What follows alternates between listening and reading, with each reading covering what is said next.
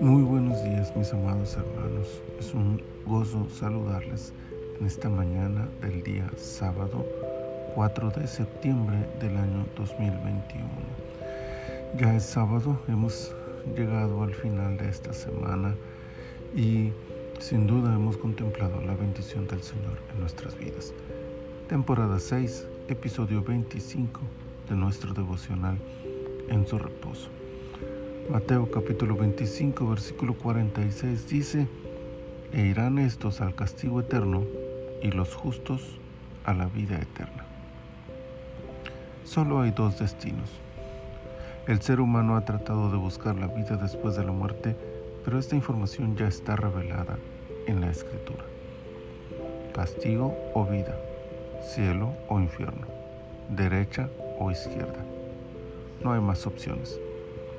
Jesús es claro, un día su juicio alcanzará al mundo y cada persona que haya pisado la tierra solo tendrá dos opciones. La escala moral con tonalidades grises que tanto defiende la humanidad es solo un intento más de escapar de esta realidad.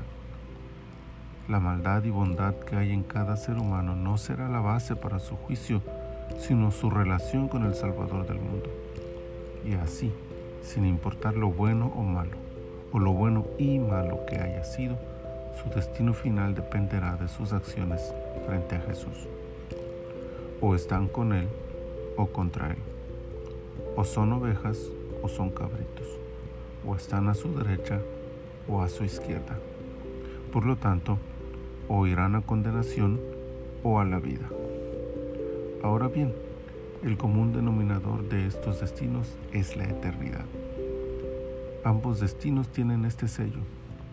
La eternidad es un estado fuera del tiempo, sin límites, sin final. No hay día ni noche, no hay horas, no hay años ni siglos, solo un estado permanente de vida. Esta condición vuelve a ser marcada por la cercanía de Jesús. Con Él, vida. Sin Él, condenación. Todo gira alrededor del Mesías. El contexto escatológico de este pasaje nos da la pauta para sostener la certeza de un futuro claro e inamovible.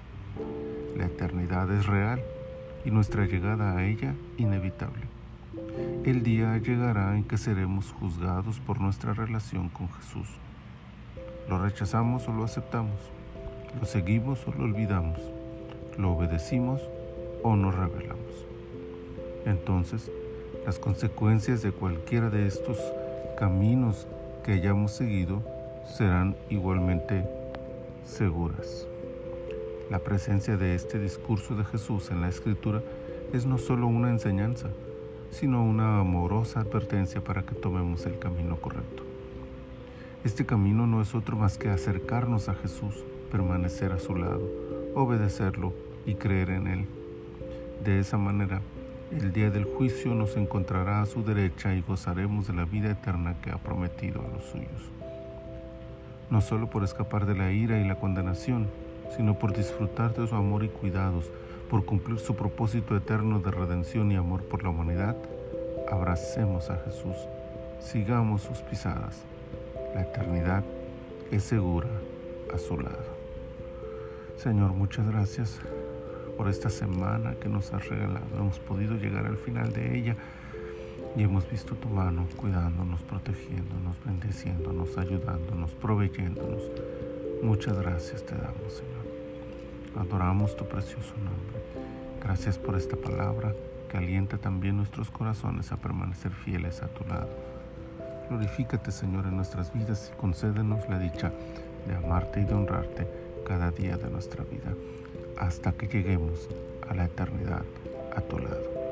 Muchas gracias Señor por todo. En tus manos nos ponemos y queremos darte gloria y honra por siempre. Por Cristo Jesús. Amén. Les recuerdo, mis amados hermanos, que mañana domingo no tenemos nuestro devocional, pero tenemos nuestro tiempo en la congregación. Les invito a congregarse, ya sea presencialmente o en línea, y a disfrutar de la presencia del Señor. Si usted no tiene un lugar donde congregarse, contáctenos y nosotros podemos ayudarle. Si es así, esperamos saludarles el día de mañana y si no, le esperamos el próximo lunes en nuestro devocional en su reposo. Bendiciones.